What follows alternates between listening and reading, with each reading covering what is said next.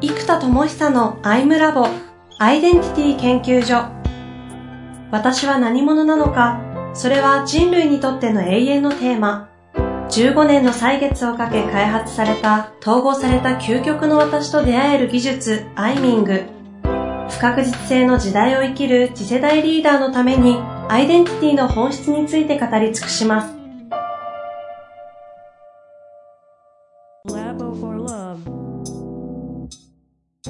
こんにちは、遠藤和樹です。生田智久のアイムラボアイデンティティ研究所。生田さん本日もよろしくお願いいたします。はい、えー、よろしくお願いします。さあ、えー、何が答えになるかわからないシリーズ第3弾そうですね。ということでね、えー、子なのか、組織なのかというところから始まり、生田さんなりにアイデンティティから見ていくと、まあ、研究所を作る。うん、開発者たちが自分たちでこういろんなことが葛藤が起きたり組織がうまくいかないフィーがどうするんだっていうことも含めてこうそれを研究しながら楽しんでいくような探求していくようなチームであれば、うん、研究所のようなものであれば組織っていうのもありなのかなそうそうそうそう。というところまで来ましたが、うん、だそもそも個と組織について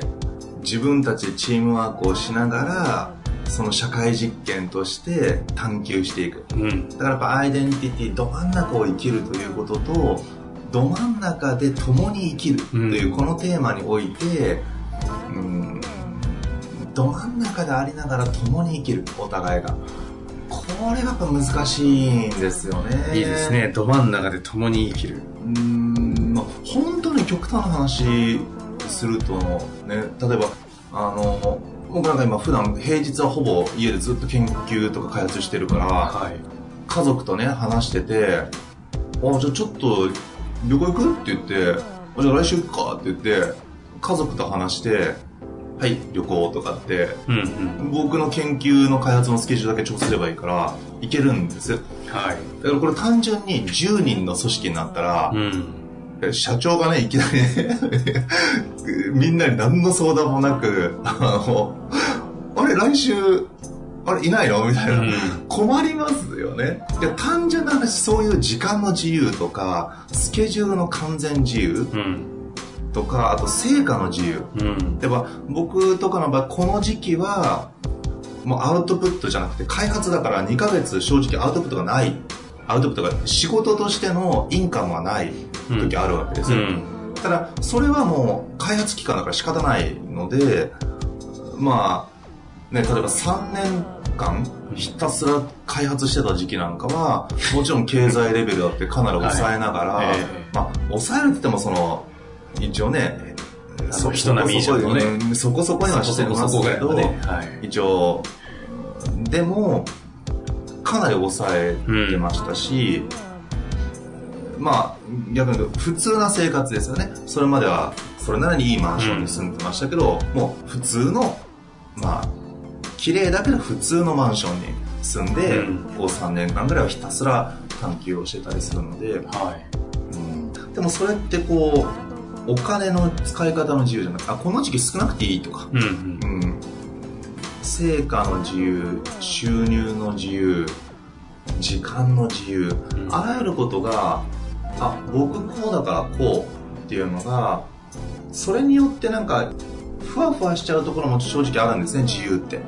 うん、うん、だけどそれを自分ので決められるということがもちろんありますよねと。で多分研究所でみんなでなんかじゃあ実験的にいろんな仕事やってみようってやったとしてもそういうことって起きると思うんですよ。いろんな自由じゃないとか、うん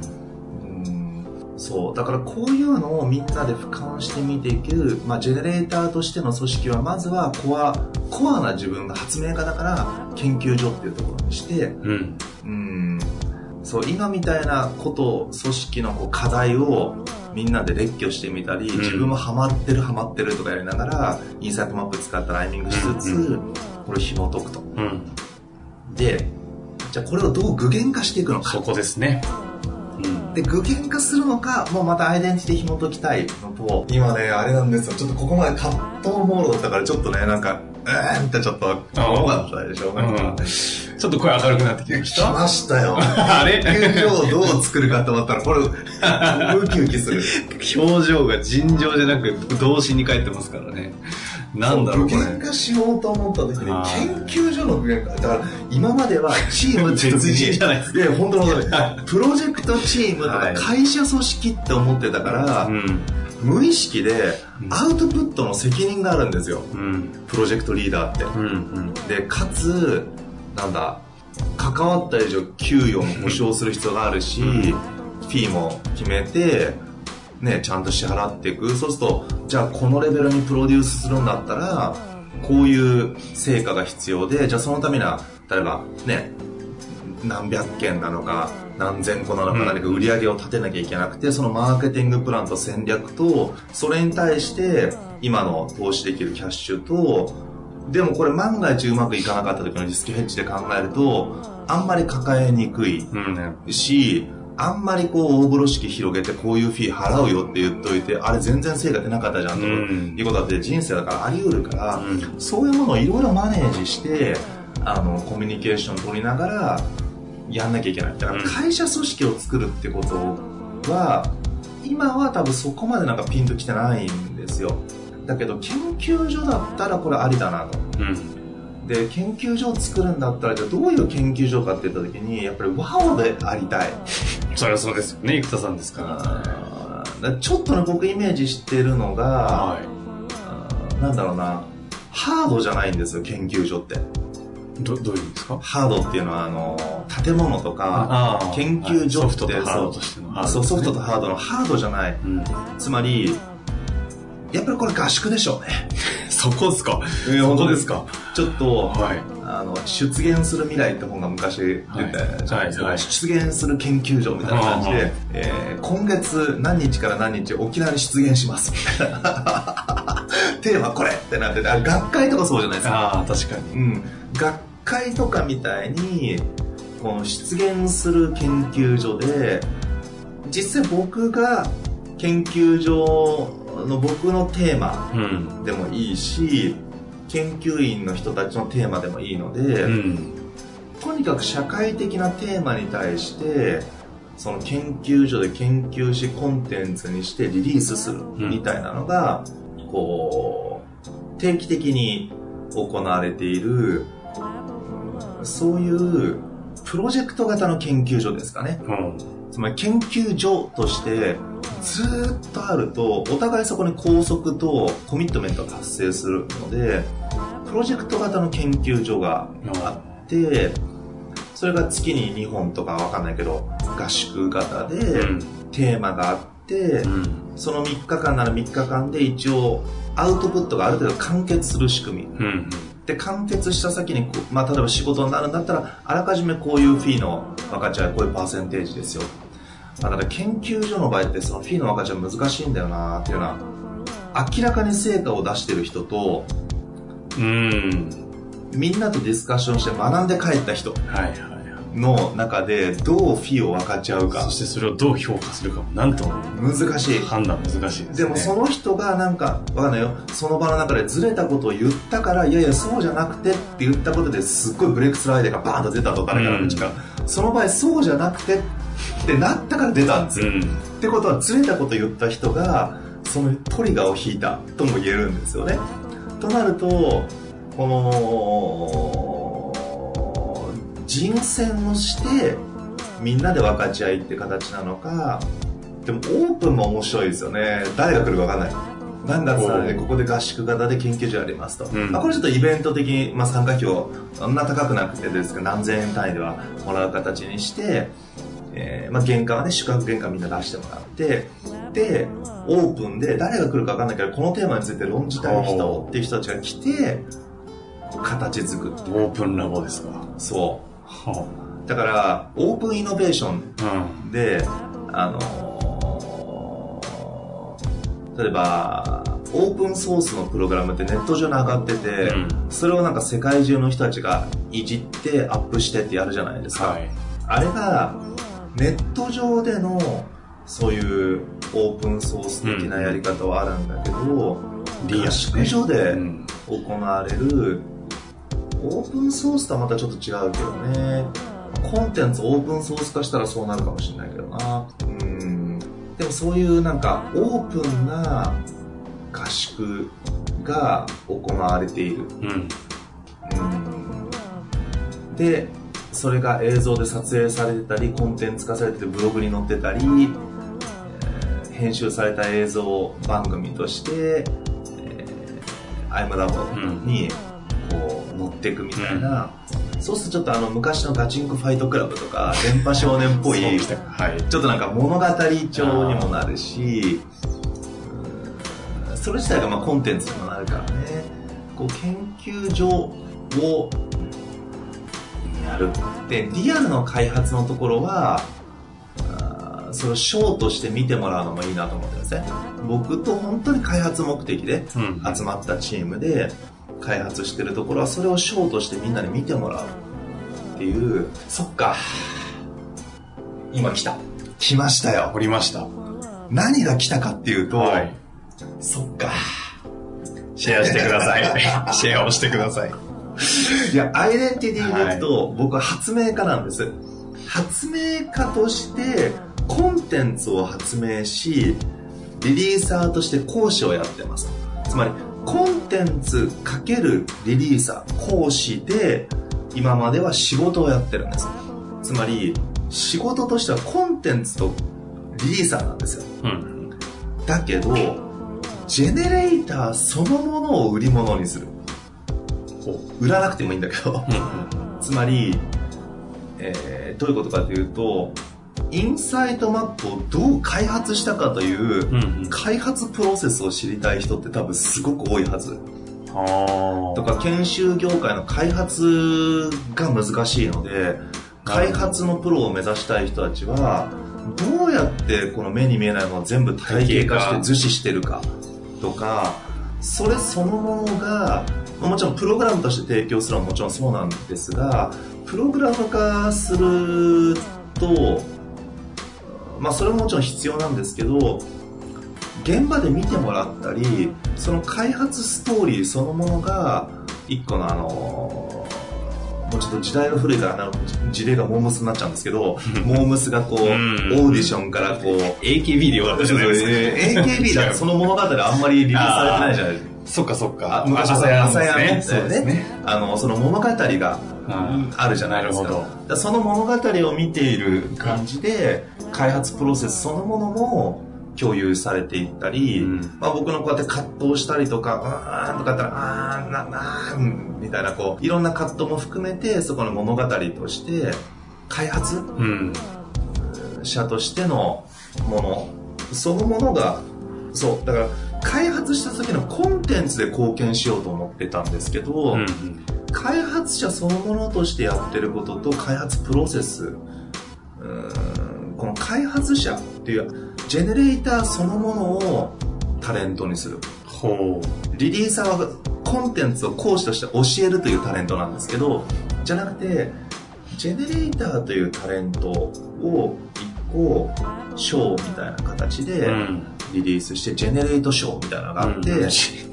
なんかいいんですよ、参加者からテーマを出してもらって、ねうん、こういうコンテンツ作ってくださいって言ったら、OK ですって言ったら目の前で1時間でブワーってやって、こうでこうでこうでこうで、あとこうしましょう、OK! ってバーッとプログラム作って、バーッとスライド作って、はい、できました。じゃあ今から1時間この研修やります、みたいな。なるほど。それを、1、2時間で、その場で開発して、その午後研修になる。だから、午後の研修は何かわからない。参加者から出てきたもので午前中に開発をして午後に研修が行われる。なるほど、ね、研究テーマ開発テーマだけ渡されて1時間でアウトプット出してアウトプット出して資料を作ってコンセプティングして午後に研修が行われるっていう、はあ、そういうなんだろうこう偶発性とか来た人が何言うかわからない中で生まれていく面白さってあるじゃないですか、うんで、多分、落語ってそうですよね。あの、もともとプログラムがあるお話があるのと、ね、あの、大喜利ってプログラムがないじゃないですか。はい、つまり、はい、お題に対してその場で思いついて、言うからこその掛け合いの面白さ。うん、つまり、普通研修の仕事って、あの、プログラムがあるんですよ。確かに。公演だったら、まあ、その場で自由に話すので、うん、あの、まあ、プログラムはないんですけど、大体コンテンツがあるわけですよね。はい、ところが、こう、あの、エンカウンターというか、うん、その場で何が起こるかわからない中で、開発が行われていく様というものが、うん、多分、あ、そうやって開発するんだとか、えそうやって図解していくんだとかそうやってセルフツッコミしてこうやって作るんだっていうことそのものがだからアイデンティティのど真ん中つまりジェネレーターとして生きているというアイデンティティのど真ん中の生きるってこういうことかもねという一個の自分を題材にしたなんつうのかな提言にもなるかもしれないし、開発の技術でいうとそれは多分みんなにとってもなるほどって分かると思うのでジェネレーターそのものを使っただからワオ研究所もそうだし開発賞あのマグロの解体ショーってあるじゃないですか、うんうん、あのプロの人があのでっかいマグロこんなどうやってさばくんだろうと分かんないわけですよ。それをプロの人が目の前でやってくれるとうおすげえと思ってつかさすがプロって思うじゃないですか、あのマグロの解体ショーならずコンテンツの開発賞なるほどね。だから3時間でお見せします、うんうん、でその後解体したマグロでみんなが寿司を食べる。これは出来上がったコンテンツを消費するのと一緒ですね、うん、寿司を食べるっていうのは普通にあの普通は板前さんが裏でやってくれててお店で寿司を食べるんですけど、うん、解体ショーっていうのはその裏方部分もセットにして出来上がった刺身をあ解体された寿司をその場でみんなで食べるとうまいってなるじゃない、うん、あれと同じように解体ショーじゃなくて開発ショーをして、うん、そのコンテンツをその後みんなで体験してもらう、っていうこれはワオじゃないですか開発者のジェネレーターそのものを第4位のプロデューサーがプロデュースするみたいな感じああそうかもしれない。だからそうおっしゃる通り今自分自身で自分のタレント性みたいなものをプロデューサーがプロデュースしようとしてるんですね、うんうん、だからこの第4位のプロデューサーがもっとフィールド作りをする必要があるからうん。そうだな。うん。まあでも今のこの方向性今話してる方向性でりここまで僕の中で抱えてきてた葛藤の方向性がなんかシュルルルっとこうね 解け始めてますしかもなんでだろうなこの発想も何ヶ月か前か同じ答えに一回行き着いてるあ同じじゃない。アイデンティティっていう意味では同じじゃないけど研究所を作るって答えは何度も行き着いてるのになんでうまくやらなかったかというとおそらくアイデンティティと紐付いてないんですよ。研究所ジェネレーターだから研究所をやるという、えーと、アイデンティティとソリューションが、えーと、パーツとパーツって感じであったんだけど、ギアが完全に噛み合ってない。その間にギアが3枚ぐらい歯車が噛み合わさらないと、ちょっと噛み合ってない。ジェネレーターとして研究所やるとどういうイメージかとか、どういうコンセプトなのかが多分なくて、でも今、ジェネレーターそのものを見せ物にする。という、うん、ジェネレーターそのものは解体ショーじゃなくて開発ショーにしていくっていうこと。つまりジェネレーターのまんまなんですよ、うんうん、でリリーサーも出来上がったコンテンツを前で喋ってるとやっぱりリリーサーになっちゃうんですよね、うん、だけど発明家だからその場で作ったコンテンツをその場で話すのは発明家じゃないですか、うん、うん、だから発明家のまんまっていう意味では発明の強みの部分も開発賞として提供していく。うん。これだな。これはブレイクスルーだな。あわずか18分前には何も見えなかったこれ見えましたね。でもやっぱりアイデンティティなんですよね、うん、そっか。コンテンツを講師で教えようとしてたからコンテンツが出るまで動きにくいっていうのがあったんですよね、うん、コンテンツを僕が作ってで作り上がったらチームを組んで広げていこうみたいな、うん、作り上がるまでに結構時間かかるからその間うまく組めない。で一人で開発でこもってやるっていうやり方になっちゃってるから、うんうん、それも開発ショーでどっちみち一人でやってんだから、うん、でもこれ絶対開発ショーで目の前でやったら僕のパフォーマンス跳ね上がると思いますやっぱり一人でやってるのと、人とのダイバーシティの中で情報のやり取りがあったり、あと、まあ、単純にこう、その開発っていう自分の強みを見てもらうと、まあ、例えば単純に嬉しい、うん、子供ってやっぱりね見て見て見て見てってやるんですけど、うん大人になると見て見て見てってやるとちょっと痛い感じがするじゃない？だからみんなそういう感覚はないもんだと思ってるんですよ。かつなんかちょっとダサいじゃないですか、うんうん、だけどやっぱり大人でもみんなそういうのあって、うん、だけどそれがあるという前提に立ちにくい、うん、ちょっとなんかいけてない感じがしちゃう。なるほどね、頭でね。うん。だから自分でもそれが、見て見て見て見てって思ってると認めたくもないからみんな、うん、あの、もう封印しちゃってるんでしょうね。でも Facebook でちょっとね、ちょっと見て見てってみたいなやるんじゃない確かに。でもそれよっぽどシェアできるものじゃないとできないから、うん、なんかでもそれってあるんですよね、みんなね。うん、僕にもね、それ多分いっぱいあるんですよ。それを多分満たされていくことで、うん、開発が孤独なものではなく、ショーになる。うん、体的にね、開発書。もう来てますよ。ちょっともうメモっていいですか？ダメですね。まだダメですね。まあ一つ、あの、もともと3回前に始まったコア、コア組織なのかというところの研究所を作ろうというところでできたのが今回開発省という。そう、具体的なところね。だから、アイデンティティから見たこと組織に対してどうするかっていうのがまず研究所っていうのが一個答えとして出てきて、でもそこからじゃあ具体的にどうやるかっていうのもやっぱりこうアイデンティティの扱い方で、やった時にやっぱりブーンって通るんですよね。もう明らかにこう前回、前々回と僕声のと違いますからね。わかりますよね、皆さんもね、こう聞いてるね。なんだこの変わりは。いや、通ったんですよ、エネルギーが。胸でなんか突っかかってた。から、ああ、そっかーと思って。うんそうです。こんな風にですね、アイデンティティを扱うんですよ。偉そうに言ってるん偉そうに。あの、答えが出たからね、こんな風にやるんだよって言うんですけど、答え出てなかったらなんかモヤモヤしたもんだったけど。